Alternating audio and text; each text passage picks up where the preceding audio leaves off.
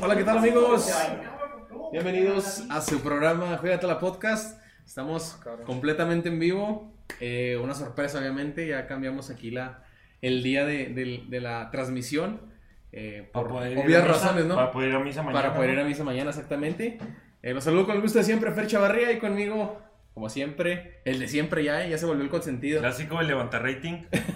Rubén Acosta, ¿qué tal, Rubén? ¿Cómo estás? Vamos, un gustazo, una transmisión más. Ahora en sabadito, sabadito rico, sabadito de. Y vaya que sábado, ¿no? Y vaya que sábado, ¿verdad? Este, todo, todo en orden y pues un gustazo tener a.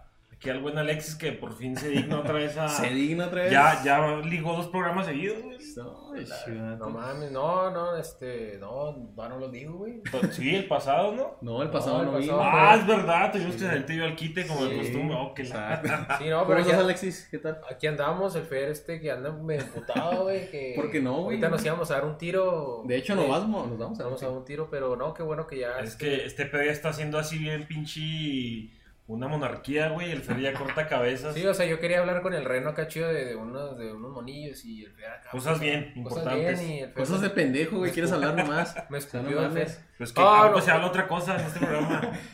Un saludo para toda la gente que nos escucha que, pues, eh, sábado nocturno, sábado de, de, de ahorcar. No te No, ese creas, es el ¿no? viernes. No, te creas.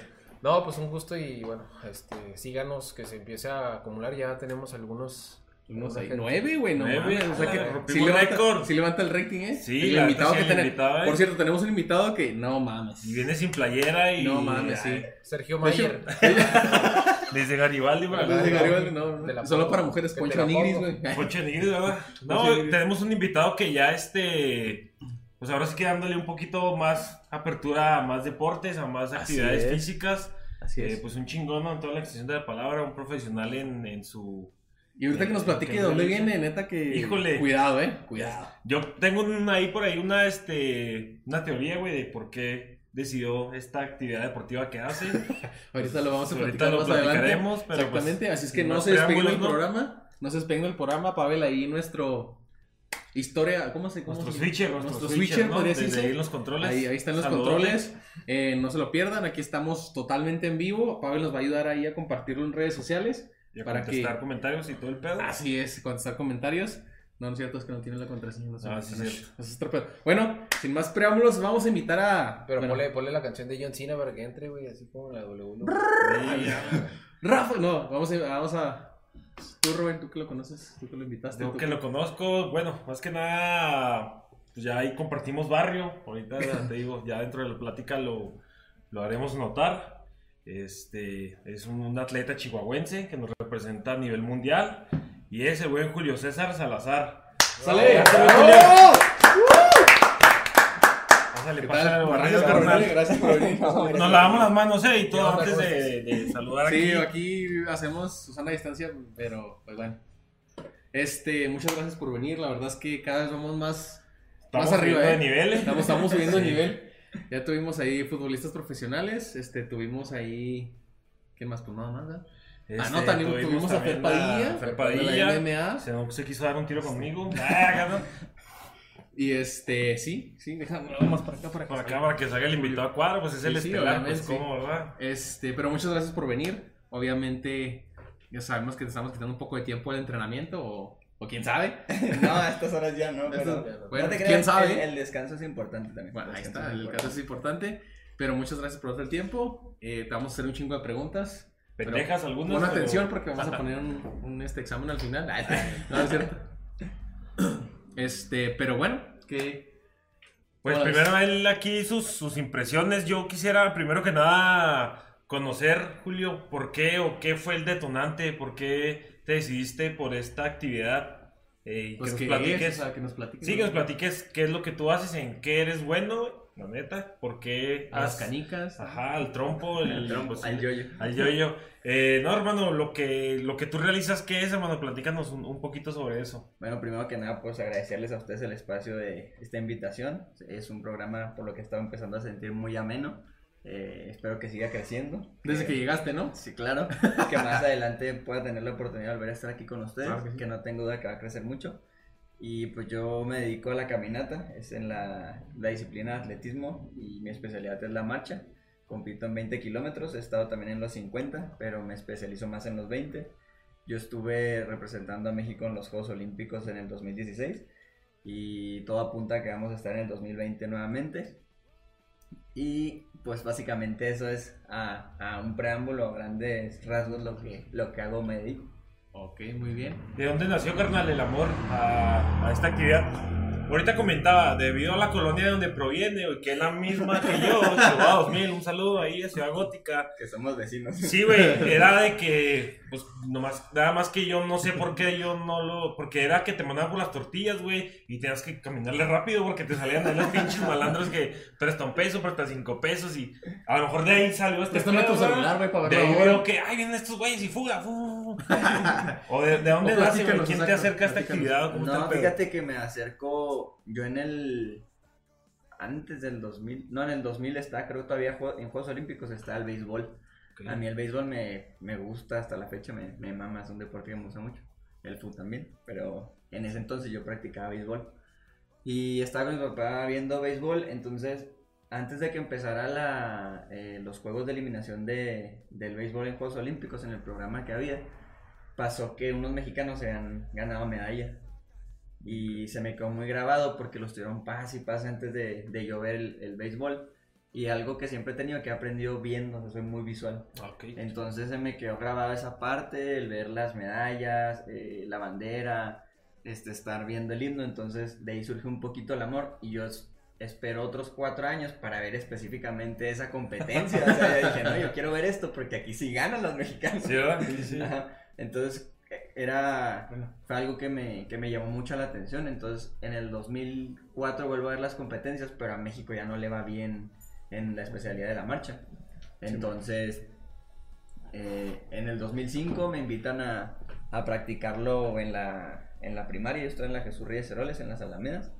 Ahí sí no coincidimos, estabas en la Ah, Chivas. sí, yo estaba encima de los patrios ahí, sí. Sí, Qué bueno, Sí, güey, porque ¿verdad? si no, Sí, te verá, ay, ¿qué pasó? ¿qué pasó? ¿Qué pasó? Se nos fue la luz, cabrón. Es que chivos, Nilia, la verga. Hasta, Hasta la luz se roba, güey, no No, apaguen todo. Bueno, no, es que prendimos ahí la, la segunda luz, este, para que se viera nuestro invitado, porque se veía muy... De verdad, de hecho, ya pensaban que era. Ah, no podemos decir de ese tipo de color de piel, pero. Sí, sí, perdón. Ok, está bueno. Obviamente todo lo que decimos es mame, no se lo tomen personal, todo lo que decimos es mame. No, es, es un cotorreo sano, ¿no? Sí, Sí, más que nada, sin tratar de, sin ofender a nadie. Y pues, Exacto. sobre todo, ponderar a figuras figuras como tú, Alexis. No sé si quieras aquí hacerle un cuestionamiento al buen Julio. Oye, sí, este, ¿cómo, cómo empieza? Ya nos dijiste cómo, cómo te, te empezó a gustar, pero ¿qué es lo que te apasionaba? O sea, yo creo que cuando, cuando te quieres ir por algo y dices, yo quiero triunfar en ese aspecto, ¿qué, qué atleta es al que, el que tú este, admirabas o que sea, yo quiero ser como ese güey? No, fíjate que desde que empiezo realmente nunca tenía un- una figura que dijera, ah, quiero llegar a ser como tal atleta o tal persona. No sé si a lo mejor como que no discernía mucho lo que era... Digamos que cuando estás niño, eh, más que que pensar en que vas a ganar, estás pensando en disfrutar. Sí. Y de grande se nos, nos pasa mucho que se nos olvida esa parte. Entonces para mí era más el hecho de estar disfrutando lo que hacía y sentir que era bueno. Porque algo que sí me pasó y, y lo agradezco a la vida, eh, a Dios, creo mucho en Dios, se lo agradezco siempre mucho a Dios, que me puso en este camino porque realmente es algo que lo, lo hago muy fácil, me gusta. Y que de niño era más el sentir que era, que era bueno, porque desde la primera competencia que yo llego la gano. O sea, yo fui ganando todas, todas las competencias. Entonces no tenía alguien como tal. Y ya en ese entonces, ya cuando empiezo a avanzar un poco más, pues obviamente empiezo a ver atletas ya de talla internacional que yo decía de mi especialidad o fuera, o sea, yo decía, no, pues quiero ser como tal persona. Algo que siempre me vinculaba mucho y no me va a dejar mentir Rubén, es que en nuestra colonia pues no era, no es un barrio bonito, o sea, no es un barrio en el que tú digas, híjole, eh, a mí me gusta estar aquí, pues nos tocó vivir ahí nos, nos hizo las personas que somos. Entonces, siempre que veía una historia de alguien que se está esforzando, que venía más o menos de las vivencias que nosotros teníamos o que yo he tenido, era lo que me vinculaba más a decir, quiero ser como esta persona y ni siquiera me importaba si era, si era ya el mejor del mundo, si era el atletismo, si era futbolista, o sea, en general, alguien que viera yo que estaba sobresaliendo y que no, le, no tenía un límite para mí, eso era, algo que me motivaba y decía, pues quiero seguir haciéndolo y sé que si él puede, yo también. Entonces más bien era eso. No, y cabe destacar que tocas ese punto de, pues ahora sí que donde, pero de la colonia donde, pues donde nos tocó vivir, la infancia, este, una bonita infancia que tuvimos por ahí. Eh, yo en lo personal nos considero sobrevivientes. Es una realidad. No, mira, y es que, fíjate, a mí me la regalaron los amigos porque hace poquito hicieron, no sé si lo has visto tú, Rubén, ahora que vas, hicieron un mural mío Sí. en una pared en una casa que están con los aros olímpicos, con yo ya fui subcampeón mundial universitario, ya he estado en diferentes podium. Me han faltado las, las más importantes de mi carrera, pero sé que pronto se van a dar. Entonces me- se reían de mí me decían, "Ay, te consientan aquí en la colonia. Pero, no sé si Rubén también los ha visto, en un pasillo que es, que es como un callejoncito que te lleva pues hacia las demás calles Sí. de ahí de, de nuestra colon, de nuestra calle, perdón. Están pintadas personas que fueron sicarios, que, que, que robaban, no sé, o sea, y la verdad es que ahorita que dice Rubén que somos sobrevivientes, pues sí, la verdad es que sí lo somos, es una realidad y somos de las pocas personas que nos hemos animado a, a sobresalir. O sea, yo tengo un vecino que es escritor que digo, no mames, o sea, qué chingón que de aquí donde no le dan esperanza a muchos, hemos salido personas de bien y que estamos haciendo cosas por Sí, la pues mira, sociedad. este cabrón. Pues mira, Pues velo. No, no, pero, Salió. no, pero sí, en realidad, sí, el contexto que teníamos en ese momento era muy cabrón.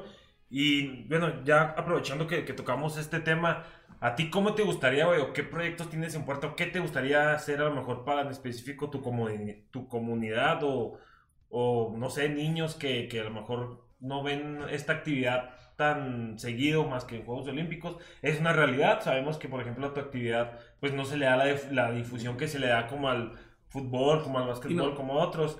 Este, ¿Tú qué consejos le darías o qué, o qué proyectos vienen para ti en puerta con respecto a eso, a ayudar a niños o jóvenes o hasta personas que estén gordos, obesos como yo y que quieran bajar de peso en base a tu, a tu deporte, a tu actividad? ¿Qué les dirías tú o cuál es tu proyecto hacia ellos? Pues mira, algo que ah, no tan metido, no tan adentro del deporte, algo que sí hago mucho y que quiero seguir haciendo y después de que me retire también, darles pláticas primero que nada y concientizar en, en el hecho de que podemos hacer lo que queramos, o sea, que realmente se puede. Desde lo que tú dices, desde alguien que quiera bajar de peso hasta, que, hasta alguien que quiera llegar mucho más lejos, ¿no? Este, algo que me gustaría hacer es dar un poquito de activación a algunas personas, dar pláticas motivacionales. En un, momento de mi carrera, muchas personas no, no lo saben, eh, yo llegué a tocar las drogas. No es algo padre, mis papás lo supieron casi dos años después. Les dije, ¿saben qué? Tra- traje una depresión muy fuerte, llegué a hacer esto. Y cuando eres deportista, la gente piensa que no, que no sientes, que no eres tan humano, que no, o sea, que estás en, te ven tanto en un pedestal que piensan que no vas a hacer nada malo, ¿no? Entonces, a mí me gustaría platicar más con le- las personas que no tienen a lo mejor esos recursos para que alguien les diga, ¿sabes qué? O sea, y con mis palabras, ¿no? La estás cagando, güey, Sí, y este no es el camino que hay. Y se puede, puedes agarrar este otro camino que a lo mejor te va a costar un poco más, pero te va a llevar a hacer cosas mejores. Entonces, eh, como to- eh, tema personal, eso me gustaría hacerlo y sin cobrarlo, sin ningún peso. Y algo a lo que sí quiero llegar y sé que lo voy a hacer, me gustaría llegar a un instituto del deporte. Porque se maneja muy mal el deporte, tanto en el estado como fuera. Y yo sé que el deporte salva a muchas personas. O sea, salva vidas y puede cambiar en muchas cosas. El deporte es cultura, o sea, como muchas otras cosas que han ido desapareciendo. Qué bueno que tocas ese tema eh, y yo siempre me enfoco porque penosamente Chihuahua es uno de los estados en los que es el índice muy bajo a nivel este no sacamos gente de nombre o de o gente talentosa a diario este batallamos para sacar deportistas batallamos para sacar artistas. Entonces la otra vez que tuvimos eh, al, al equipo de bomberos donde yo les preguntaba eh, qué es lo que tú este te, cómo te ves dentro de tanto tiempo este qué bueno que se vean levantando campeonatos qué bueno que se vean ya superándose eh, y sacar chavos y sacarlos de una pues en, en realidad hay veces que ahí vienen de una miseria entonces caen en drogas caen en delincuencia entonces qué bueno que recuperas a raza así que viene desde abajo entonces mi pregunta es ¿Tú eh, te gustaría eh, ser una figura para alguna persona? ¿Te gustaría ser un ejemplo de vida para alguien que diga, sabes que yo quiero ser como este cabrón, me, inspira a salir de mi zona de confort y quiero seguir sus pasos? Sí, la verdad es que sí. O sea, hay, hay personas que sigo que tienen historias fuertes y que sí digo, pues me gustaría ser como, como él o todavía mejor y poder ayudar igual o más en lo que estén mis posibilidades. Pero hay algo muy difícil también con nosotros, que al momento de que te vuelves una figura fuerte para pues, una figura pública, pues tu vida personal, y hablando como vida personal, no ni siquiera en lo amoroso, sino en todo lo que eh, refleja tu vida como tal, tienes que ser muy cuidadoso, porque al momento de que tú te vuelves esa figura para alguien, pues eres el ejemplo totalmente, entonces si tú tropiezas, haces algo mal, vas a ser juzgado y criticado como la peor persona y se les va a olvidar todo lo bueno que estás haciendo por los demás y vas a fracturar o, o literalmente cortar esa extremidad que has ido formando por ese tropiezo. Entonces, sí me gustaría ser como eh, algunas personas así. Para mí, alguien que sigo mucho y que veo el carisma que tiene ya a nivel internacional, que hasta retirado, Usain Bolt. Muchas personas no conocen su vida, pero él venía de un pueblito donde se complicaba para su alimentación, donde es muy raro que salgan atletas porque no tienen el, ese costo de, del beneficio de tener dinero. Pero es alguien que tiene mucho talento y que lo supo hacer y que quieras o no mueve muchas masas. Y que a, a lo mejor con el hecho de correr hay, hay gente que va a decir, no, pues es que correr cómo te va a cambiar. Pero cuando ven que tú logras algo, la gente se motiva también a lograr y eso es lo que falta. Sí, yo creo que aquí falta motivación porque aquí en México somos un país que a lo mejor hay mucho artista, hay mucho deportista, alguien talentoso, pero yo creo que por la carencia económica no te das cuenta o, trabajas para comer o te enfocas en, en, en descubrir tu, tu, talento. Entonces yo creo que eh, si hay más personas que llegan y, y, pueden lograrlo, pues este, hay más mentalidad este, de superación. Y es que es un problema muy fuerte aquí en México, que como hay, la, hay recurso, recurso va a haber, vemos mucha, tenemos una población muy grande en México y hay varios impuestos que se destinan a ciertos sectores y como tú lo quieras ver. El problema es que están mal dirigidos o no llegan a donde tienen que llegar. Entonces, algo que, un punto así primordial que acabas de tocar ahorita es, por falta de apoyos o por falta de no tener el dinero no llegas. ¿Por qué? Porque es o trabajas o buscas tu sueño. Y ahorita, ¿qué es más como buscar tu sueño o tener de qué vivir? Pues tener de qué vivir, ¿no? Sí, la sí, verdad es que, y sí. yo un comentario, y es tristísimo lo que comentas con respecto a las personas que ahorita están en un cargo, eh, en una, a lo mejor, en un, una, una dependencia que te otorga recursos para, para, los deportistas de alto rendimiento, sin decir nombres, y es más triste aún porque fueron deportistas y sufrieron esa sí. carencia, entonces... Ana Gabriela Guevara. Pues bueno, las cosas como son, ¿verdad? Sí, y yo no, no tengo las pruebas yo para decir, está haciendo esto mal, pero pues ahora sí que si si la niña baila es porque le pusieron reggaetón, ¿no? Exacto. Oye, entonces. Si sí, resuena es porque güey, la, te, te, digo, te digo, tristísimo, güey, tristísimo que pues, una persona, como dices, güey, lo acabas de comentar y este sería un ejemplo claro. Con toda la mierda que le están aventando, güey, pum, se rompe esa medalla, se rompe ese ejemplo que fue para México, ese orgullo. Con la mierda ahorita que le están sacando, güey, que te digo, yo no tengo la, la certeza que sea, cierto, que sea verdad o no, güey.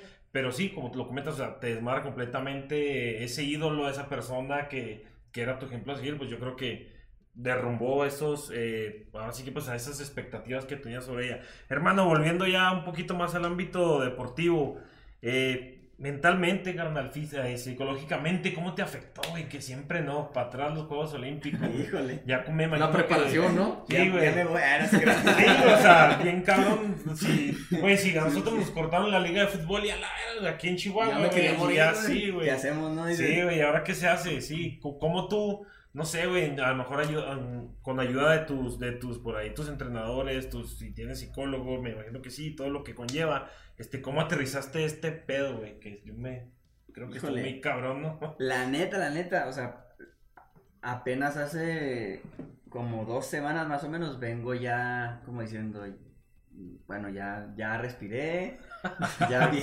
ya sé que sí se van a hacer. Puto COVID, bueno, ¿no? espero Sí. que sí se hagan los Juegos Olímpicos el siguiente año. Eh, me tomé un descanso estas semanas, no porque quisiera, eh, me dio una lesión fuerte en un tibial, en la espinilla, lo que le conocemos.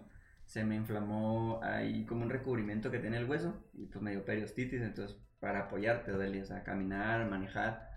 Y me dio por el cambio de, de entrenamiento, de yo no acostumbro a correr, entonces estuve corriendo mucho para no lastimar tanto otros músculos que y la cadena muscular que conlleva la marcha. Entonces, antes de eso, regresando a la pregunta, tengo que hacer como Claro, énfasis, claro, ¿no? Sí, clarito. eh, pues me, sí me costó, me costó porque venía de un entrenamiento muy fuerte, venía de yo decir, yo ya saber qué día era la fecha en la que iba a estar, cómo iba a estar, cómo quería estar, y yo, para mí Río fue, una, fue algo decepcionante, fue una experiencia muy, muy, muy amarga para mí. ¿Por qué? Pues porque llego en el, en el lugar 52, eh, hago un muy mal tiempo, llego con una lesión, y para mí esto era una revancha, era decir, voy a estar en Juegos Olímpicos y estoy en mi entre mis mejores momentos deportivos. Eh, fue difícil de asimilar, creo que el atleta que te diga que lo tomó de la manera más normal o que tiene más días para entrenar es mentira, porque todos nos hacemos a la idea que Claro. tenemos un día, una fecha y, y que, como dicen, no hay fecha que, que no se cumpla o que no se llegue. Entonces para mí fue, sí fue difícil, fue difícil, me, me agüité un- unos días, Déjame, vamos para atrás para que... este, Ajá. pero ya ahorita ya lo, ya lo empecé a tomar con calma, sí me movió en muchos sentidos. Claro. Y una parte difícil es que mi entrenador no está aquí en Chihuahua conmigo, él es cubano y por problemas de los pasaportes que él tiene no lo hemos podido traer aquí a Chihuahua, entonces pues no hay como que alguien que te diga, no, mi hijo, todo va a estar bien y no se preocupe, ¿no? Aquí era como que, pues órale, cabrón, chinguele y siga entrenando. Sí, pues, y lo más difícil es que, que al principio no nos daban fechas, entonces decía, no mames, pues para qué voy a entrenar si ni siquiera sé si se va a hacer o no. Porque el- el- lo normal es que, que mucha gente te diga, no, güey, vamos, échale ganas, este, tú sigue entrenando, Sí, no, no, pasa nada.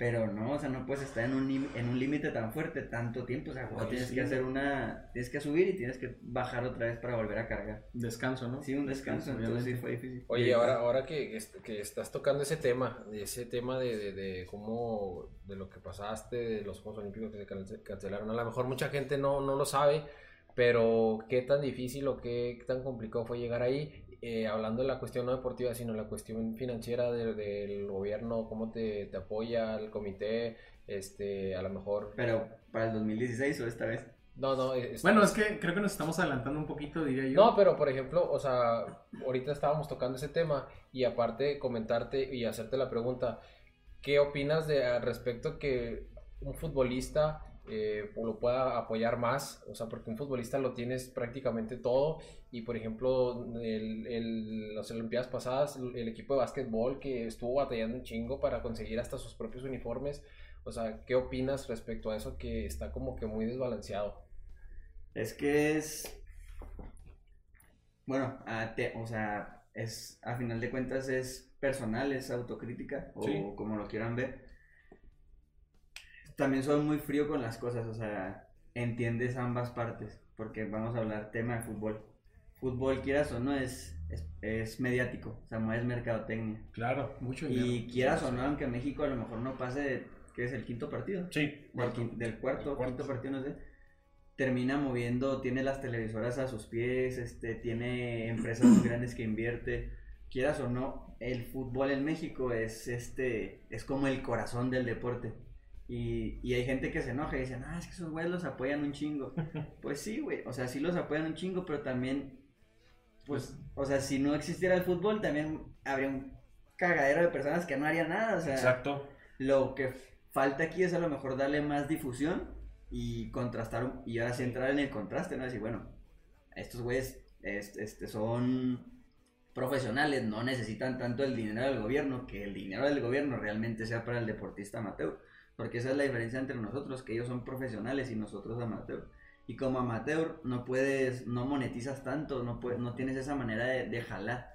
Un problema grande que platicaba en una entrevista hace poco era que les decía, es que bueno, consigo un patrocinador. Le digo, sí, güey.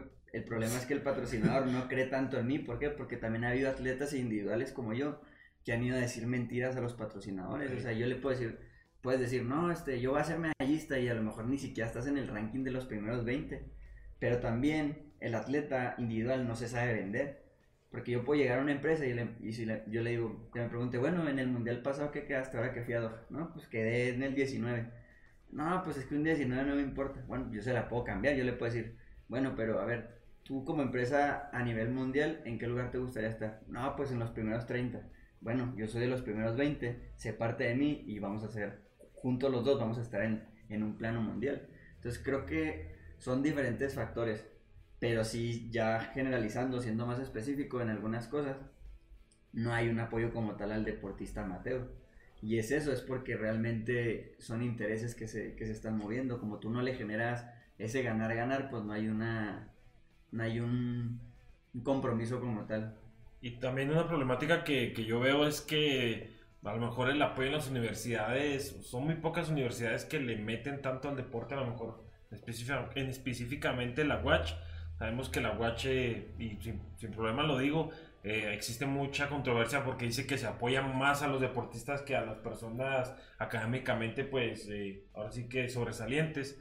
Pero sí, en realidad, eh, pues, la UACH para de contar en Chihuahua, yo creo, ¿verdad? Ha sido alguna institución educativa a nivel profesional que te pueda posicionar a un mundial, a, un, este, a una universidad nacional. Entonces, y también los costos de las universidades, güey, también como que, híjole, este, también te, te dicen, bueno, si te puedo ayudar con, con inscripción, etcétera, etcétera, pero hay gente que es buena para el deporte, pero a lo mejor ni para el camión tiene. Pero querer es poder, ¿verdad? Eso es un hecho, hasta caminando, ride, como quiera, se le hace. Carnal, ¿con quién has compartido en la Villa Olímpica en Río? Que fue donde participaste, ¿verdad? ¿Con quién compartiste, brother, de, este, o con quién te hiciste camarada, o que decías, ah, este güey a ser bien mamón, y lo conociste, ah, chingón. O que si era bien mamón. O que si era bien mamón, güey, sí, sí, pues bueno, sí. algo ahorita que no, que no contesté es. A mí en lo específico, sí he batallado mucho en los, en los apoyos. Ok. Eh, la he no la he tenido fácil. Al quite han salido siempre mis familiares. eh, dos patrocinadores que tengo son los que han estado al pie del cañón. Uno es Bernardi, que son los cafés de aquí. Y uno, una clínica de rehabilitación que se llama Fisiotrain, que no me cobran absolutamente nada. Pero realmente así un apoyo como tal, pues bueno, yo soy después, poquito antes de Juegos Olímpicos, me di alta en el ejército, soy militar. Ahorita no estoy allá por lo del COVID y me dan la posibilidad de estar entrenando acá también para estar un poquito más alejado de, de estar tan centralizado, que muchos problemas. Pero sí, no tenemos tanto apoyo como tal. Hay mucho, mucha rencilla con eh, el deporte estatal. Hay veces que se va por otros lados y se le olvida que tienes atletas de nivel alto, entonces sí ha sido un problema. Y ya retomando la pregunta que me hacía Rubén, esta sí es anécdota chistosa. Suéltala, suéltala. Bueno, digo chistosa en el sentido de que, pues, eh, haz de cuenta que la, en la Villa Olímpica, pues es grande, es una ciudadcita, o sea, tú tienes como cinco este, restaurantes adentro los- donde tú puedes llegar con tu, con tu gafete y te dan una, una llave digital con la que, pues, es como tu pago, ¿no? Es con lo que entras. Y ya, pues yo fui a comer y ya estaba ahí, íbamos a entrenar, ¿no? Yo fui a comer, fui a la lavandería, hacer unas Perdón cosas. interrumpa, la comida. ¿Qué tal está la comida en la vida? Se ve, en los videos se ve. No, está Sí. buenísima, Está ¿eh? es, sí. es de primera, o sea, haz de cuenta que tienes, es el comedor general para todos, donde tú llegas y están, de hecho los dividen, o sea, comida como de Asia, Europa, América, y luego Ah, tienen ok, ok. eh, comida vegana, y ya tú te vas sirviendo con la charolita, vas pasando, y es muy, muy buena, o sea, está muy controlada, y ese es como el de, para los que vamos a competir, pero ya después de que competiste, tienes tu McDonald's, tienes No, Este, clarito. Tienes pues, este, eh, como de carnes asadas que son puras chuletas, cortes, está muy, muy, muy chingón. No, no, que Y luego Brasil, güey, pues olvídate, puro Las caipiriñas. Caña y todo ese pedo, Una ¿no? morra acá bailando No, salsa chingada. No, y el ambiente es, pues, es un choque cultural muy fuerte, o sea, te, pues, te topas a, a todo mundo, o sea, y todos son muy buena onda, realmente. Los más payasones, pues, son los que tienen varias medallas olímpicas. Que, Sí. Por ejemplo, Phelps, eh, bueno, Bolt no es nada payaso, pero sí se concentra mucho. El, a Bolt me lo topé en el Mundial en el 2015 y no le quise pedir foto. Y de hecho lo tenía enseguida el cabrón, pero dije, no, no le voy a pedir foto porque si yo estuviera en su nivel no me gustaría, o sea, antes de competir y más en, en esa final que estuvo teniendo problemas con su salida de que trae una lesión, Ok. dije, va a ser molesto que te estés queriendo concentrar y, eh, regálame una foto o esto. Sí. Que aparte no hablo también en inglés, ¿no? Y era picarle, la, era picarle el hombro y... Hey, you. alto y- picture. Hey, you fast man. You, este, eh, sir. Sir. Y, y entonces, pero por ejemplo a Phelps me lo topé en otro evento y si era muy payaso, o sea, era alguien que ni dejaba que te acercaran, tenía hasta guardaespaldas y todo. Qué mamón, güey. Eh, Neymar no me tocó, pero le to- porque no me quise quedar a la clausura, yo andaba súper agüitado que me veo muy muy mal. Sí. Y me dicen mis compañeros, pendejo, te has quedado, nos tomamos foto con Neymar, No este, con casi la mitad de la selección de Argentina. Estaba también, no me acuerdo si Messi asistió a Juegos Olímpicos. No, Messi. No en- estaba. en ah, había, ¿no? alguien, había alguien importante de la selección porque tenían foto con él, pero no me acuerdo quién fue. De, pues sería Dybala, güey, de... Pues yo creo- yo creo que el- Argentina estaba Por- Dybala. Por- y de hecho hace poquito las, las compartieron porque tenía- tenían fotos. Y yo la- lo que les decía es que exactamente en ese día que eran dos días antes de competir, eh, estamos, pues íbamos al, al Force Army, era la pista de calentamiento. Y no se me olvida, la neta. Me subí al, ya me hice entrenador, ah, oye, güey, pues nos regalaron un, en ese entonces, a todos los que participaron nos regalaron un Samsung Galaxy, un H. Estaba muy chingón era conmemorativo de los Juegos Olímpicos, atrás estaban grabados los aros y todo. Y te lo dan con internet para que te puedas comunicar. Entonces, pues lo que hicimos fue, nos compartíamos el internet, ¿no? O sea, el celular que te regalaban, al que traías para quitarle el WhatsApp. Ya hablando con el entrenador, decían, no, pues necesito que vas a entrenar y llaman a tus compañeros, vale, pues nos vamos a entrenar y yo me subo al camión y empiezo a ver un chingo de mochilas de Jamaica y lo. Ah, no mames, dije que estaba- mi, mi forma fue así como que estaba, todavía no iba al, en- pues iba al entrenamiento y pues iba así como que pensando, dije, qué chingona mochila, de que, porque a nosotros no nos regalan cosas así. Sí. Y volteo y yo veía muy serios a mis compañeros, estos siempre van haciendo relajo, traían bocinas así. Sí. Y yo tenía viviendo con ellos como año y medio en México, entonces ya nos conocíamos Sí. muy bien. Íbamos en el camión, pues ya antes de irte a la, a la, antes de irte al- a la pista de calentamiento, pues va pasando así por, por toda la pista, ¿no? Y entonces se subieron otros de Jamaica y ve que se subió una campeona olímpica, este, Shaylee Ann Fraser se llama, es la mujer más rápida del mundo. Entonces se sube y dije, ay, no mames, qué chingón que venían a Volt esos güeyes. No, que ver si lo veía. Venía viendo sus implementos. Entonces decía, "Ah, estos güeyes patrocinan, los, los patrocinan chingón. o Sí, sea, pues, Puma". clarito. Y se me hace también, también hubo un cuestionamiento porque en ese entonces a mí me patrocinaba Puma y yo decía, mira, estos güeyes regalan cosas bien chidas, nosotros bien culeras. y eso que éramos. Qué nos pedo, es un de lo mismo, ¿no? Ajá, Yo un era lo que dejaban ellos, ¿no? güey? Ahora, Sí. ahora les va. Teníamos un contrato global y lo que más me hacía clic era que yo quería una maleta de viaje bien chingona, güey, así maciza. Y la y decía, la maleta que no me quisieron dar. Y de, de seguro se prendió el foco Chevos Sí, 1000. pero- A verga, 1000, Ah. ¿qué? O sea, instintos, ¿no, güey? Yo cuando me subo veo a alguien muy alto, eh, o sea, que iba sentado y era de los pocos asientos que acaso mis amigos nos sentaban ahí, yo no me di cuenta. Y ah, digo, pues en ahí en medio entré en inglés, no, excuse me, sir, y ya llego, ¿no? Y ah, se mueve, ¿no? Chingada, pues, veo que se cruza de piernitas, pero así muy alto. Moreno, alto, grande, barbón. Y este, ¿dónde lo he visto? ¿Dónde lo he visto? Y ya empecé, a- ya conforme iba llegando a la pista, empecé a ver reporteros y empecé a, a ver, aquí viene Chelian Fraser y lo volteé a otro lado y le había un güey que había ganado medalla en Londres. Y lo otro, güey, o sea, puros, puros, puros medallistas. Entonces, volteé y dije, ay, ah, ah, enfrente traía al que es el segundo de, de Usain Bolt, que es, no me acuerdo, Luis, eh, ¿no? Johan Blake, no, Johan Blake, que es de, de, de allá. Y luego le digo a mi amigo, se llama Pedro, se llama Pedro pero le, le decíamos Ranti, una historia ahí de nosotros. Le digo, no mames, Ranti, ¿ya viste que enseguida de ti? Y lo, y lo, sí, cállatelo. ¿Qué, güey? Ni siquiera entiende, y lo, cállatelo. Y luego volteo y luego veo aquí, eh, Vol yo era sentado con Vol, yo no me daba cuenta. y traía los audífonos y traía su propia marca, que es así. Sí. Entonces dije, veo los audífonos y dije, yo me lo quedo viendo, trae lentes, se los quita y me sonríe y dije, no mames, es Vol, no hay nada que hacer, güey. Y les decía, los volteé y les decía, así como que volteenme a ver. Guáchenme, guáchenme. Y Sí, luego, y luego me voltean a ver, pues mis amigos, digo que este pendejo. Y ya saco el celular y luego, pues digo que no hablo mucho inglés. Y luego le toco así el hombro y luego voltea y se ríe. Y luego le digo, le enseño así el, el celular y le digo, sí, me dice sí. Ya nos tomamos como tres fotos y esa fue la experiencia más chingona. Sí, verga. Y ese día que estuvimos entrenando, él estaba haciendo salidas y grabando su película, porque grabó una película Sí. sobre como todo su proceso. Y nos empezó a dar consejos, bueno, yo me los tradujeron, ¿verdad? Pero nos empezó a dar consejos y muy padre, nos regaló cosas, o sea, estuvo chingón. Humano el vato, sí. No, Sí, sí, y aparte creo que fue también por, por lo Qué que verga, pasó, güey. que no te diste cuenta de que lo tenías ahí. Y cuando lo viste, o sea, también le dije, no mames. Sí, Simón, es Simón, que venga. no Oye, pero también, o sea, independientemente, otra motivación más para a lo mejor niños o jóvenes que nos escuchen, o sea, ve en qué posiciones o en qué contexto te pone la vida de deportista de alto rendimiento. Yo creo Exacto. que todo el cansancio, todo el desmadre, todo el desvergue que haces en tu vida con tal de estar ahí, güey. O sea, tener a un, tener a, una, que yo creo que en su momento, güey, para, o sea, a un niño que a lo mejor, el sentimiento que tuviste con Bolt, güey, a lo mejor un niño lo va a tener contigo en algún momento. No, y fíjate que ahorita que tocas ese tema, hace como dos, tres, no, no ya más, hace como unos cinco meses, ya está haciendo frío. Me tocó ir a una primaria a una plática y me lo pidió una amiga que es maestra. Oye, ¿puedes dar una plática? No, sí, yo acá llegar del Mundial de Doha.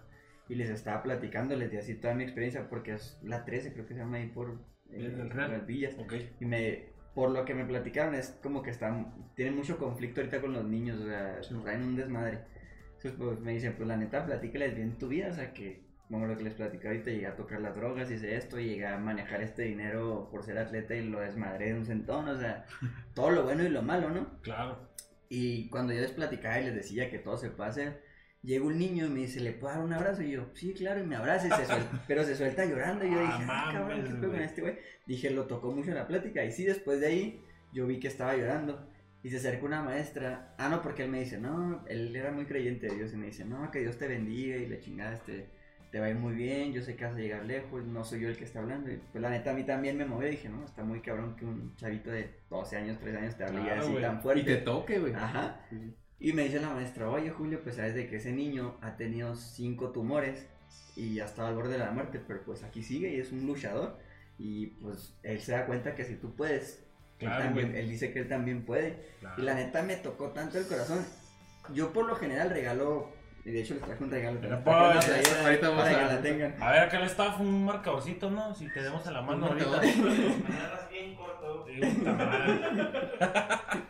No, si no, se las dejo y otro día vengo y se las firmo. Va, Ese va a ser el compromiso de que me vuelvan a invitar. Órale. Basta. Este, Pero también te vamos a invitar también. Algo más cotorro. Cámara, pero sí. Y también vamos a hacer el compromiso, güey. Cuando ganes la medalla, güey, tu primer beca vitalicia, vas a pichar unas viernes aquí para el equipo. Simón. Amarrado, amarrado Ok, frente a cámara. ¿eh? Y aquí va a traer la medalla, ¿eh? Sí, aquí. Aquí la va a traer. Exactamente. Va a ser el primer programa aquí. Aquí la, con la medallita, ¿verdad? Sí, No, y, y te digo, pues yo soy mucho de regalar cosas y Claro. realmente ves que ya ni tengo tantos playeros. O sea, que hay gente que sí me dice, ¿qué haces con los uniformes? No, pues yo a una escuela se los regalo a un niño, familiares, o hay que saber. Ya lo tra- siempre lo he tratado de hacer más como que con la gente que, es- que está como comprometiéndose a hacer algo. Como Ok. que, mira, pues es un regalo para que le estoy echando ganas. Y ese niño, pues ya nada más me quedó una sudadera que nos han dado. La neta está muy chingona. Dije, está ni de peor la regalar. Siempre me quedo con algo muy chingón y es lo que tengo. Claro. Y la traía puesta y me tocó así tanto el corazón de lo que me dijeron que ni siquiera él me lo platicó, se me platicó alguien más. Fui, se la llevé a su salón, le dije que le siguiera echando ganas, que Ah, sea por lo que estaba pasando. Y no, o sea, me sacaba las lágrimas y decía, güey, si este cabrón puede, o sea, no mames, yo también puedo. Clarito, güey. Y ahorita que tocamos el tema de qué tan difícil fue, trato de acordarme de esas cosas para decir, bueno, pues sí se atrasó este pedo, güey, pero no mames, o sea, nada se ha acabado, échale es. ganas. Y algo que me ayudó, porque sí, la neta, y es, me la han cuestionado mucho, acabo de terminar la universidad, güey, hace, hace unos días, hace una semana, y eso también me ayudó, me dio el switch así como que, güey, por cuestiones de la vida, oraste un chingo haciendo tu carrera, ahorita ya me siento feliz y todo. Fue algo como que dije, cabrón, si ya fuiste con eso y duraste un chingo, pues con lo que viene, Con lo que sea. con muchas otras cosas. Sin agraviar. Sin agraviar. Ah, no, Este, No, pero pues yo quiero, yo quiero que nos platiques un poquito de toda la travesía que has pasado hasta el último, ¿qué fue? ¿La última competencia? Estuve en Doha. En Doha, ok. Que nos platiques desde la primera competencia que tuviste, todo lo que tuviste que hacer para llegar a Toronto a los Panamericanos, ¿sí, no? Sí. Toronto, llegaste a, a los Juegos Olímpicos en 2016 y en el Mundial de Doha. O sea, que nos platiques qué, qué fue lo que hiciste, qué se tiene que hacer, porque obviamente, como lo comentamos ahorita, para muchos jóvenes, pues la marcha no es su primera opción, ¿no?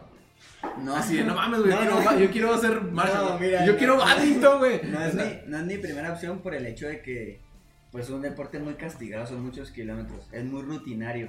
Eh, mm, creo que, y todo el mundo me lo ha dicho, ah, es de los que camina acá medio sexy. Entonces, Sí, güey. Sí, en las fotos sí se ve. Sí, no les gusta tampoco El papá la de Malcolm, ¿no? Es el que lo que hacía el papá de Malcolm, güey. en el capítulo se queda compitiendo. Entonces, desde ese punto, pues no es algo que te interese y como niño tú quieres ser algo que, pues que brille, ¿no? Sea, futbolista, alguien que, que diga, no mames, me están volteando a ver, un machista Claro. no lo voltean a ver, ni, ni las morras están a voltear a ver, o sea, desde ahí. Vale, vale. Entonces, Sí, sí, sí.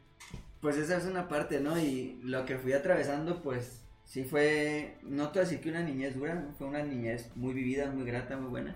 Ahí enfrente de mi casa, y Rubén no me deja mentir, hay una cancha, entonces ahí, nos salía, ahí se salen las retas, ¿Sí? ¿verdad? O sea, Pues, fue ¿dónde tener en una... la secundaria, ¿no? Sí, no, No, pues güey, no, es por que el- ahí... Por donde vive tu morra, ya está. Ah, ok, el kiosquito. enfrente, el kiosco. Atrás del, del, del, Del centro comunitario, güey. Ah, ok, sí, ya sé Ahí, güey, Ahí está la cancha y ahí se hacen las retas, entonces estuvo bien. Y te puedo decir que cuando era niño, pues yo lo complementaba con mis vecinos y con todos salíamos a jugar, entonces no fue tampoco tan difícil. La parte difícil fue cuando empieza a crecer, que eres ya pues ahora sí un jovencito que ya te empiezan a gustar las niñas, que ya quieres agarrar. O los niños, ¿verdad? Los niños, lo que, también, le- ¿verdad? lo que- Sí, sí, sí. lo que te guste, ¿no? lo que más te mueva. Sí, exacto. Ajá.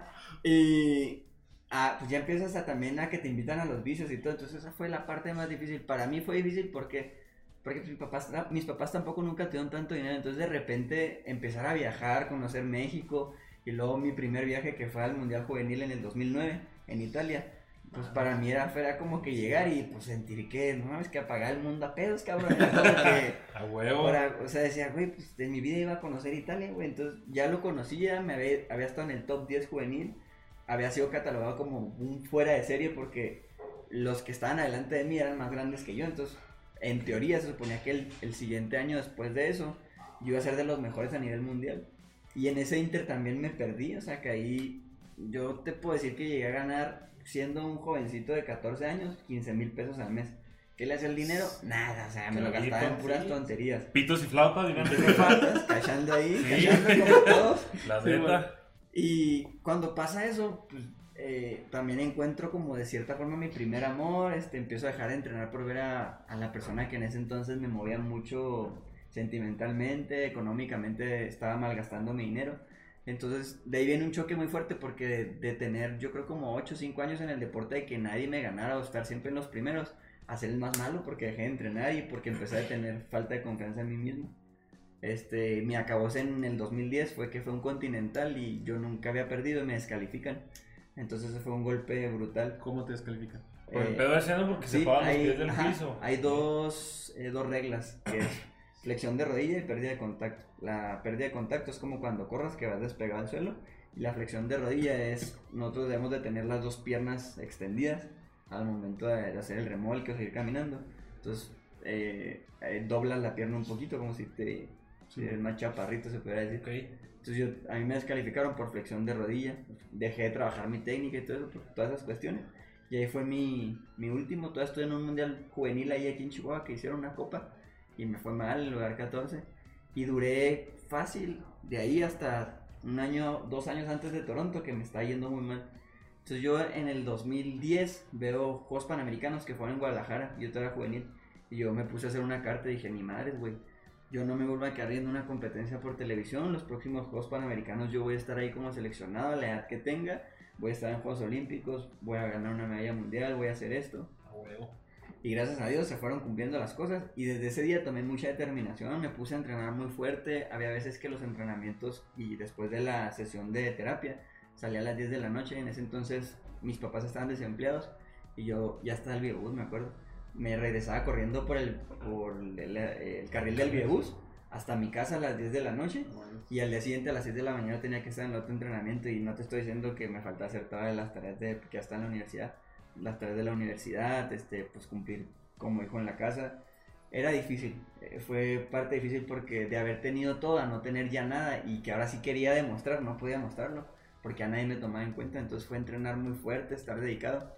En el 2013 regreso con fuerza y me empiezo a meter otra vez en el plano a nivel este, nacional y ya a brillar un poquito como en la intermedia del mundial. Y llegamos a Juegos Panamericanos, ahí tenía, recuerdo si 21 o 22 años. Y hago una buena actuación, quedo en el, en el cuarto, en el lugar cuarto. Estuve también este, un año antes en Copa del Mundo en China. Y ya venía con la, con la, no contaba la marca, pero ya estaba acercándome a las, a las marcas que pedían para estar en Juegos Olímpicos. Y después de ahí, después de Toronto, me voy a vivir a México año y medio. Logramos calificar a Juegos Olímpicos con un año de muchas altas y bajas, en el sentido de que cuando yo me voy para allá, pues yo venía de ser el mejor de ese ciclo y todos mis compañeros empiezan a agarrar nivel, pues es- Claro. todos son muy buenos y cuando es alguien que compite y que está haciendo las cosas bien, nadie se deja, entonces todo el mundo se empezó a centrar y el nivel en México subió. O sea, a ese, al punto en el que otra vez México, ya decían, México empieza a brillar en la marcha a nivel mundial, o sea, ya creían que podíamos dar una medalla. Y eso pasó pues porque el equipo de trabajo que yo tenía se va para allá y nos juntamos con la selección. Entonces, ahí fue, ya no fue tan difícil llegar a juegos en el sentido económico porque cuando está centralizado es más fácil que los apoyos fluyan. Entonces pues se nos voltea a ver más y no teníamos tantos peros. En ese año llega- hicimos una gira europea, una gira, gira europea, perdón, y asiática, entonces viajamos bastante. El problema fue ahí que como están muy, a- muy abiertos los criterios de selección, pues de repente estabas dentro de la selección y en las 15 días ya te habían sacado y volvías a entrar. Entonces, Tipo Jonathan Dos Santos, ¿no? En- entonces fue difícil porque yo te puedo decir que todavía un- una semana antes de que se cerrara el clasificatorio yo estaba fuera. Yo lloraba, yo decía, no mames, tengo cuatro años siendo el mejor y 15 días antes estoy fuera, o sea, no lo concibía. Y fue muy grato calificar porque el día de la competencia me dice mi entrenador, pues ya venimos a disfrutar, ganen el nacional, porque sabemos que éramos los mejores a final de cuentas. Y llego y soy segundo y me califico a Juegos Olímpicos. No, mames, qué verga. Entonces, pues ya ahí Juegos Olímpicos fue otra historia. La verdad, no es algo que me guste, pero es algo que me ayuda también a Claro, seguir siendo yo. Y después del resultado de Juegos Olímpicos, yo dije, no, yo el siguiente año quiero estar en, en Mundial Universitario, Mundial de Mayores. Por azares de la vida, el, el Mundial de Mayores no se me da. Llevo pasado de entrenamientos al selectivo y me da mal. Pero logramos estar en el Mundial por equipos y me traigo medalla de plata individual y por equipos. Y la última competencia que tuvimos fue en Doha, en el Mundial, hace unos meses, hace como unos 5 meses.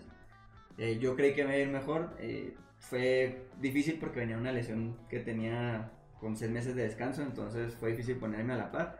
Pero logro, antes de estar en el Mundial, logro ya mi preclasificación, se puede decir, para Juegos Olímpicos de Tokio. Logro la marca que se me exige.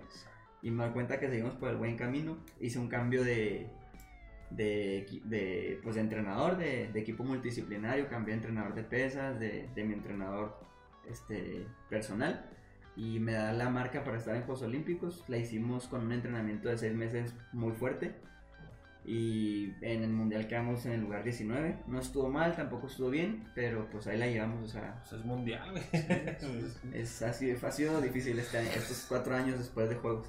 Oye, ahora que estás saliendo un poco así del tema deportivo, este, pues, ¿cómo, ¿cómo empieza a cambiar tu vida? Porque ahorita lo comentabas y quiero profundizar más en ese tema.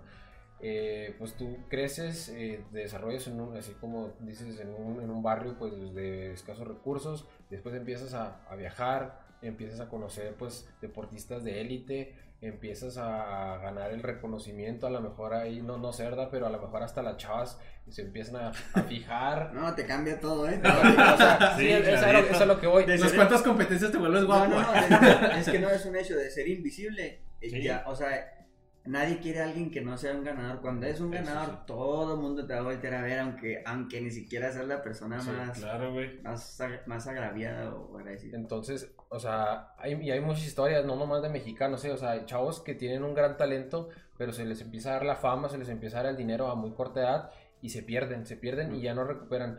¿Y ¿Cómo te cambió la vida a ti y cómo lo hiciste? Pues para pues, no, no perderte, porque ya nomás te pierdes, caes en el hoyo y ese hoyo ya no se recupera y hay antecedentes muy marcados de que sí pasa. ¿eh?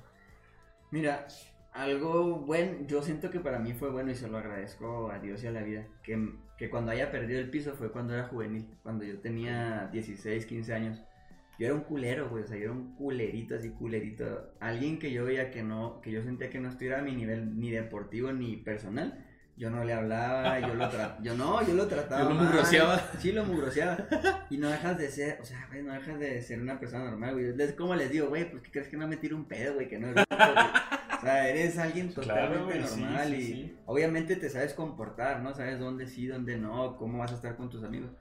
Y a mí me sirvió mucho esa parte que me perdí en más o menos entre el 2010, 2011. Yo, yo, yo ganaba más que mi papá y yo llegué a decirles cosas que los hirieron y que al momento cuando yo no tuve nada y me di cuenta que quería las únicas personas que seguían conmigo, ellos. te hace cambiar, güey, o sea, te hace darte cuenta que, y así frío, ¿no? Que la estás cagando, güey, o sea, que, clarito. que son las únicas personas que siempre van a estar, porque cuando tenía dinero y cuando tenía una cierta fama, todos estaban, todos me hablaban, todos me saludaban, pero en la primera competencia que te da mal, nadie te voltea a ver, güey, nadie te marca, güey. Cuando yo califico a Juegos Olímpicos, mi celular no dejó de sonar, güey, en todo el día. Todo el puto día de la noche estaba llenándome mensajes. Perdón, güey. Perdón, güey. Y ese- pedo, el Facebook igual, de que felicidades, es un chingón. Quedó en el lugar 52 en Juegos Olímpicos. Pregúntame quién me mandó mensaje, güey. Nadie. Nadie me mandó mensaje más que mis papás. A huevo. Y esa siempre. parte me ha ayudado a no seguirme perdiendo. Y no te voy a decir que no me he perdido, porque a veces que sí me dan destellos de que me ha ido bien y la, eh, no pasa nada, y la verga. Pero yo mismo digo, güey, te estás pasando de verga. O sea, Simón. ya sabes lo que puede pasar si sigues así. Entonces, haces como ese remake y dices, no, ya estuvo. Entonces, si te cambia cuando yo, eh, cuando yo empecé a tomar eh, malos pasos o decisiones, fue después de Río, pero fue porque yo venía muy... A lo mejor muchos se reirían y dicen, ay, no mames, güey, ¿cómo te da una depresión porque te fue mal? Pues sí, güey, pero no, porque todos dicen, ah, es que fuiste a Río y te preparaste hace cuatro años. No, señor, o sea, yo me preparé desde el momento que inicié esta madre, o sea, desde el momento en que inicias te estás preparando, o sea, esto no es preparación de cuatro años, es toda tu vida, güey. Y toda tu vida se resume a tu competencia más importante. Ya no hay un interplanetario, Juegos Olímpicos es lo máximo.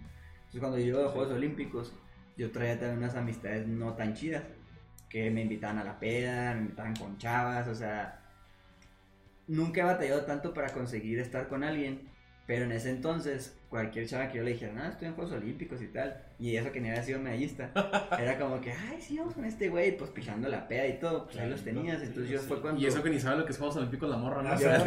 Y ese es que, y eso es lo que pasaban por la tele, yo, no mames, güey. Entonces, ahí sí me perdí un poco, pero fue más porque quería encontrar esa parte como de sentirme querido, sentirme parte de algo, no tanto por eso. Pero sí cuando me perdí más económicamente o por otras cosas fue cuando era juvenil.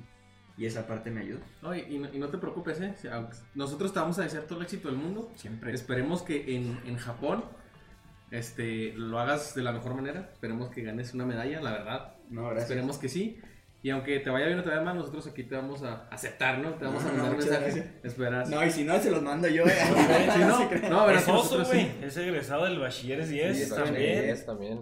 Oye, no, pues Este... Bien, del Bachi 10. Da alegría, la verdad, y como siempre, yo Sí. siempre apoyo y, y más al talento, pues yo soy de Chihuahua, Chihuahua, y si salen de aquí, pues me da el doble orgullo. A mí me gusta ver mucho a los mexicanos triunfar, y qué mejor que, que tú llegaras y, y te viéramos en el podio ahí, No, sería- poder postear, postear una foto de, mira, y este, este güey, Sí, sabe, ¿verdad, Estuvo aquí con nosotros. Entonces, no, la, la verdad, todo el éxito del mundo, y igual como dices, eh, y, y un consejo yo creo que también de los tres, pues no te pierdas, porque en el momento que, que- que te pierdes y andas en otros pedos vas bajando, entonces siempre la vista hacia arriba y, y de, arriba nadie te va a bajar, te lo aseguro, entonces pues tienes el apoyo de nosotros y, y de todo Sí. Chihuahua y de todo México, porque ya cuando Porque eres atleta nacional, todo mexicano está eh, eh, somos un país que está tan ansioso de un triunfo o que tenemos tantas cosas a lo mejor negativas que un triunfo de otra persona nos llena de, de- de alegría. Entonces tú puedes causar alegría en una familia, en un, en un, no sé, en un trabajo. Por ver un triunfo mexicano siempre, siempre es bueno. No, gracias. Y la verdad es que son palabras que, como ahorita les decía, cuando tengo algo difícil, recuerdo siempre a alguien que me dice algo. Y en este caso, créeme que voy a recordar mucho eso. Sí, y si te pierdes vas a to- tocar fondo y vas a hacer un podcast. Entonces, no lo hagas. Entonces, no lo hagas. Mejor para arriba nada más. dignidad y- Ten dignidad. Sí. Y veo hacia arriba nada No, más. pues un gustazo, güey, que hayas estado con nosotros, que nos hayas aceptado por ahí la invitación. Eh, cabe destacar que cero pedos, güey, en cuanto le hicimos ahí lo abordamos sin problema, güey. Estuvo aquí el vato a la orden. Y pues a pesar de que ahorita, pues qué bueno que se lesionó para que pudiera venir. ¡Ah, no, güey! No, no, no, mame, mame. No, güey, pues o sea, ojalá ahí y ya ver eh, qué, no- qué noticias nos dan, porque todos estamos sabidos de qué va a pasar con, con, con Tokio 2020 en 2021. Este, bueno, pues todos tenemos esa incertidumbre, no nada más deportivo, sino en otras este, cosas con respecto a esto que estamos pasando. Julio, un agradecimiento enorme, carnal. Ahorita ahí nos, nos vas a firmar la playerita que ya estamos por armar Pues si quieres que nos la firme. De es una, que- Es que es café, güey, no va a quedar, va a tener que volver a venir. Ah, sí, ¿verdad? Va a tener Y que volver a con venir otra- para firmarnos. con Con una sudadera Con chida. una sudadera chida. Mira, si No, quieres pero- enseñarla la playera para Sí. que la gente Ah, la, sí. la vea. No está sudada, pero ok. Es la que usé en Juegos Olímpicos, es la que nos dieron ahí. Qué gran regalo, eh, la neta. Ah, pues Muchísimas sí. gracias. Y ya, pues ya, pasa de ser mía a ser de ustedes. No, Eso, muchas Bye. Ahí que, la, que me la firme, ¿no? Para... Sí. Ahí. Claro Dicen que la, que la falsificamos y la chingada, Sí. pero no, sí, no, no es cierto. Va a venir a firmarla. Este, ¿qué más querías agregar? Pues no sé, él, como, a quién quiera mandarle saludos por ahí a los de la, ¿qué? 14.700. Creo que te mandaron un beso ahí, mira, ¿A no quién? sé quién es. Sí, ¿verdad? Mar- A ver, Alexis. Sí, Si alcanzas a ver. Alcanzo a ver. Wender. Ah, no, ¿qué es? Ah, no, es, es, es mi novia Claudia, nos mandó un beso. Ah, ok, ok, Saludote. ok. Alguien que quieras saludar, carnal. Que Mandar quieras. saludos acá. O mandar a- a- Yo creo que Usain Bolt nos está viendo. güey. De, de las, mira, de las Sí. cinco personas que nos están viendo. No, disculpa. Usain, ese día me, me ofusqué. Sorry, me sorry. Fastman, sorry, Así no Fastman. somos los de Chihuahua, ¿eh? No, no, que- pues, sobre O todo. también si quieres mandar a Chihuahua un baile a alguien también. También. No, pues saludar a los de nuestra colonia Chihuahua 2000 que siempre están muy al pendiente de todo, a la gente que nos va a estar escuchando, nos mire, agradecerles a ustedes y invitar a las personas que sigan viendo este programa, que lo sigan apoyando. Yo sé que van a llegar muy lejos y Pues la verdad es que estuvo muy ameno, me la pasé muy bien. Me encanta estar en este tipo de programas, es algo que me gusta y se me hace muy padre que ustedes tengan esta temática y que le estén echando tantas ganas. y al rato que, que tengas la, la, ahora sí que la disciplina un poquito más calvada, pues vienes y te vendes una caguamita aquí con nosotros. O cuando te retires, no hay pedo, Sí, también ¿no? vienes. Porque y- obviamente, obviamente la gente Sí. no sabe, pero siempre estamos pisteando. Hoy por hay razones técnicas no se pudo hacer Es y que- porque teníamos un deportista No, porque casa. aparte Claro. mañana dijeron que iban a ir a misa, entonces Sí, güey, exactamente, hay que presentables. Sí. Marisol Sepúlveda, Ah, es mi vecino. tu vecina. Ah, A ver, un saludos, saludote. saludos. Un ¿Qué, qué saludo. nos dicen ahí? Que hice siempre siguiéndote y apoyándote. Sí, de hecho sí, siempre ha estado, sí, es Al de- pie del cañón. De hecho, hasta cuando he necesitado algo económicamente, su familia ha estado ahí. Y es algo que lo Ah, qué agradezco. Toda su familia siempre está ahí. Es que en Nosotros- Chihuahua mil éramos muy unidos porque aparte solo compartíamos barda. La pared. Pero sí, güey, un eso- pedo y se lo aventaba al vecino. Sí, güey, por eso siempre hemos sido bien unidos. No, pero mira, nosotros, la neta, nosotros siempre nos gusta mucho apoyar. Ahorita, pues nada más podemos apoyarte con los seguidores que tenemos. Ojalá y que te sigan, síganlo. O que bueno, los de él a Sí, nosotros. los de él a nosotros. también. Créeme, hicimos, hemos hecho 12 dólares nada más. Si ¿Yo? pudiéramos dártelos, te los daríamos. Pero ahorita pues, no se puede. Pero la verdad, muchísimas gracias por venir, por tomarte el tiempo. Esperemos que te lo hayas pasado muy bien.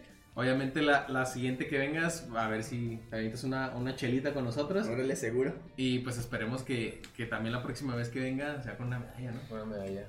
Una pedallona. No, yo quiero antes de retirarnos y de pasar a, a irnos a chingar a nuestra madre, este quiero enviarle un saludo a mi niño que estuvo enfermo el día de hoy. Saludos, Sergio. Pinche chinga tu madre, el de los pollos asados.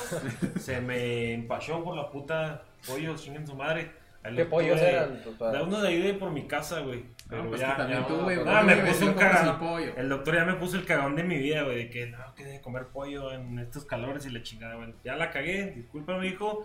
Un saludote también ahí a mi señora esposa que nos, Que nos mandó un, ahí que nos decía. A todos, que todos estamos emoji. guapos, ¿eh? ¿Qué onda, amor? Ah, ¿Qué onda, eh? Alexis, Es que- ¿alguien quiere saludar? No, pues la verdad, un saludo para todos. Siempre nos escuchan los de la, la Fispis. Ahí Los un de la saludo a la, Fispis, a la saludote. Fispis. Y pues no, este, siempre es ameno tener a alguien tan pues triunfador y con visión. Yo, yo siempre he dicho, cuando es algo sano, ahorita entre tanta delincuencia, tanta corrupción, tanta, tanto, Desmadre, tanta mierda, que tener algo, algo, algo que pueda limpiar poco eso, pues para mí siempre tiene cabida. Entonces, un saludo para toda esa gente y pues que desearte el éxito del mundo. No, muchas gracias. éxito. Y cerramos con el... Ayúdanos con el grito de guerra. de guerra, ¿no? Eh, voy a despedir el programa, entonces cuando digas tú fue, todos decimos, juégate la podcast. Cuídate. ¿Vale? Ok.